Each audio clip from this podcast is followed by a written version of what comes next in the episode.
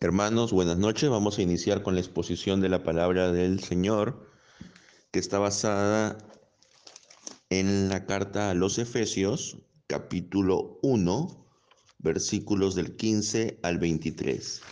Vamos a leer el texto, Efesios 1, del 15 al 23.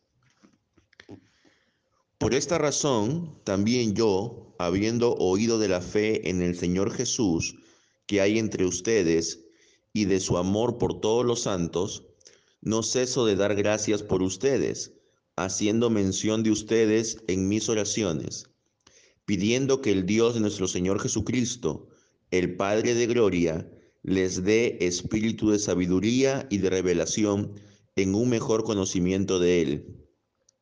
Mi oración es que los ojos de su corazón sean iluminados, para que sepan cuál es la esperanza de su llamamiento, cuáles son las riquezas de la gloria de su herencia en los santos, y cuál es la extraordinaria grandeza de su poder para con nosotros los que creemos, conforme a la eficacia de la fuerza de su poder, el cual obró en Cristo cuando le resucitó de entre los muertos, y le sentó a su diestra en los lugares celestiales, muy por encima de todo principado, autoridad, poder, dominio, y de todo nombre que se nombra, no solo en este siglo, sino también en el venidero. Y todo sometió bajo sus pies, y a él lo dio por cabeza sobre todas las cosas a la iglesia, la cual es su cuerpo la plenitud de aquel que lo llena todo en todo. Amén.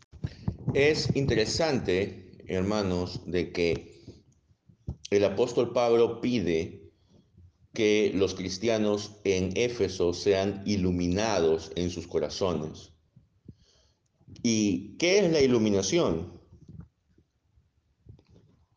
La iluminación es la obra del Espíritu en impartir un conocimiento, un entendimiento.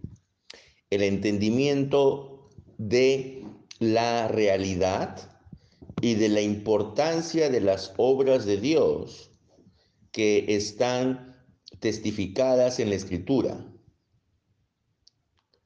Solo el Espíritu Santo puede traer este entendimiento a los mentes y los corazones que están oscurecidos por el pecado. Es llamado un entendimiento espiritual porque es dado por el Espíritu Santo. Entonces, el pecado ha nublado nuestras mentes y voluntades para que podamos resistir e ignorar lo que dicen las escrituras. La iluminación es la aplicación de la verdad revelada de Dios a nuestros corazones para que nosotros podamos sostener como realidad para nosotros mismos lo que el texto sagrado dice. Es por medio de la iluminación del Espíritu que el mensaje de la palabra de Dios logra hacer un llamamiento efectivo para la salvación. Entonces, hermanos, la iluminación que está pidiendo aquí el apóstol Pablo es una iluminación que haga entender al pueblo cristiano no solamente las verdades históricas que están registradas en las Sagradas Escrituras, sino entender que además que es historia, es algo relevante para nosotros. Como dice el Catecismo de Heidelberg, que eh, el Dios Padre de Jesucristo también es mi Dios y mi Padre. Es decir, un conocimiento personal del Dios de la Biblia. Y ese conocimiento personal solamente lo puede dar el Espíritu. Tú puedes conocer mucho acerca de Dios. Tú puedes entender muchas verdades que están en las escrituras, pero aún así puedes ser incapaz de conocer a Dios. y es el Espíritu de Dios el que nos transmite ese conocimiento especial.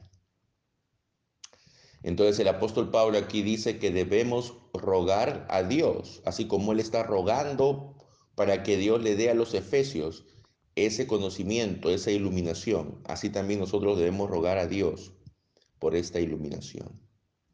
Y empieza este pasaje indicando de que él ha escuchado de los efesios que tienen dos cosas y por eso da gracias a Dios.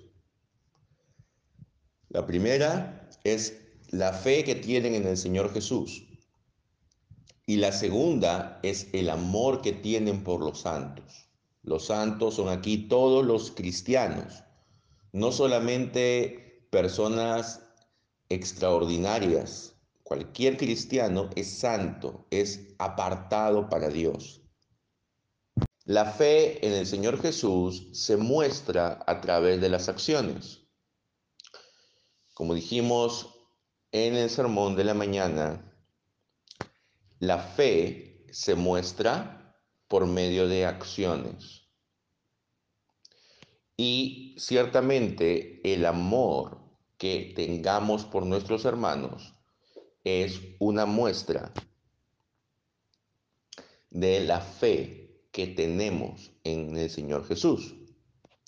Y por esto el apóstol Pablo da gracias, porque él ha oído de estas cosas. Algunos tienen una duda aquí. Dicen, si el apóstol Pablo pasó dos años o más en Éfeso, ¿por qué él dice que ha escuchado que tienen fe? ¿Acaso él no ha visto a los hermanos allí? Y esto hace que algunos pongan en duda que el apóstol es el autor de la carta a los Efesios. Pero en realidad esto puede ser explicado fácilmente por dos razones. La primera es de que entre el tiempo que Pablo abandona Éfeso y el tiempo que él escribe la carta, pasan aproximadamente cinco años. Y en cinco años hay personas nuevas en las comunidades, personas que él no conoció y personas pues que están destacando por su fe en el Señor Jesús. Al mismo tiempo, debemos recordar que Éfeso es un centro para muchas poblaciones y aldeas cercanas. Cuando él escribe la carta a los Efesios, no solamente la está escribiendo a una comunidad, sino a todas las comunidades cristianas de esa zona. Entonces, probablemente habían algunas comunidades que él no había visitado durante su estancia en la ciudad de Éfeso. O quizás solamente había visitado una vez. Entonces, estos hermanos que estaban en comunidades que no, que no eran parte de la ciudad de Éfeso, pero sí estaban dentro del, del área de influencia de Éfeso, estas comunidades no eran conocidas personalmente por el apóstol. En la carta a los Efesios fue una carta circular para todas esas comunidades. No fue una carta para solo una comunidad. Entonces, habiendo aclarado esto, hermanos, no hay razón para negar la autoría de Pablo a la carta de los Efesios. También debemos entender de que el apóstol Pablo, él, aparte de dar gracias a Dios por la fe que ha mostrado en el Señor Jesús, y por el amor que tienen por los santos, Él pide que tengan esta iluminación. Porque solamente al tener la iluminación van a poder comprender el poder que habita en cada uno de ellos como creyentes. Que es el mismo poder que levantó al Señor Jesús entre los muertos lo ascendió al cielo y lo ha puesto a la diestra del Padre. El mismo poder que hizo levantar al Señor Jesús entre los muertos ese poder que está por encima de cualquier gobierno, de cualquier autoridad terrenal, no solo en esta era, sino en la era por venir. Ese poder está activo en nosotros, hermanos. En todos los que hemos confesado al Señor Jesús como nuestro Señor. Entonces, la idea es de que nosotros podamos activar ese poder. Solamente si creemos en Dios como un Dios real, vivo, que está actuando en el mundo, podremos ser conscientes del poder que tenemos. Entonces,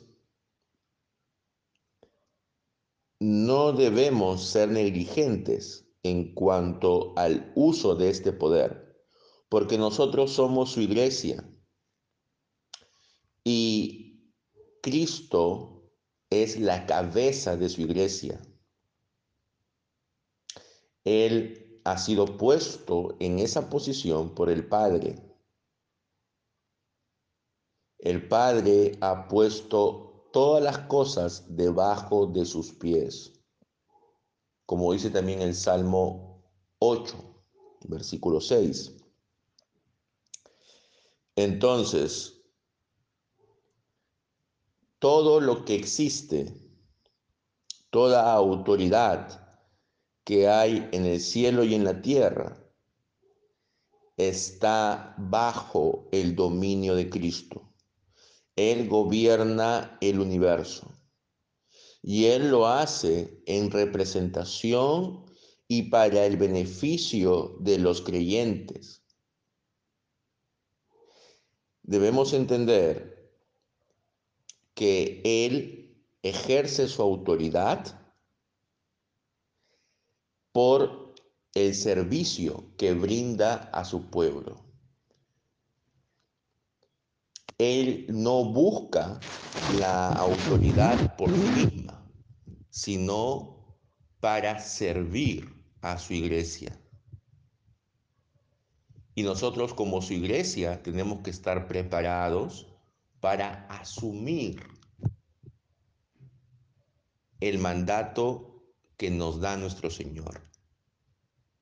Por último, el decir, hermanos, que la iglesia es el cuerpo de Cristo. Nos recuerda al relato del Génesis, capítulo 2, versículo 23.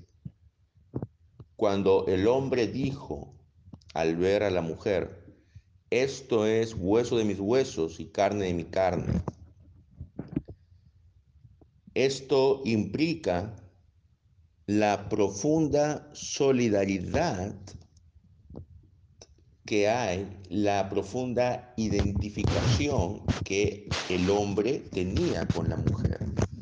Así también el decir que la iglesia es el cuerpo de Cristo es decir de que Cristo se identifica plenamente con la iglesia, a tal punto que puede llegar a decir que es su cuerpo.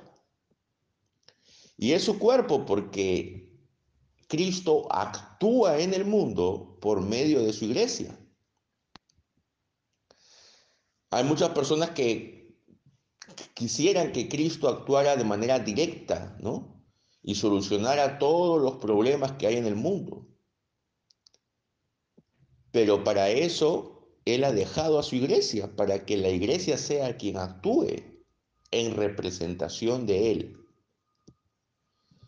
Y con eso tenemos que tener claro, hermanos, de que todos los que formamos parte de la iglesia actuamos en representación suya, en cierta forma, pero que no hay un representante terrenal de Cristo.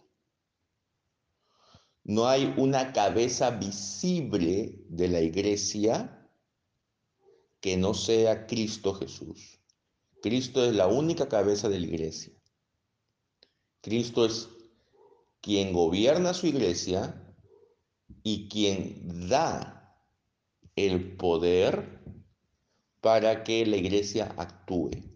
Ese poder que habita en cada uno de nosotros y por el cual el apóstol Pablo pedía que seamos iluminados para que de esta manera podamos comprenderlo y podamos ponerlo en práctica. Tenemos que tener claro de que Cristo tiene una relación muy especial con su iglesia, hermanos.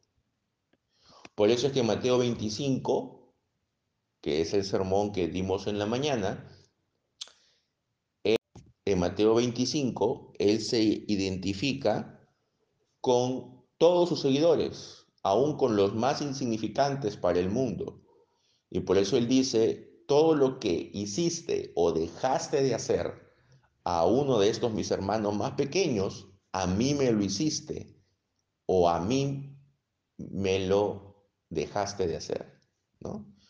Porque para Cristo, sus seguidores, sus discípulos, son parte de su cuerpo.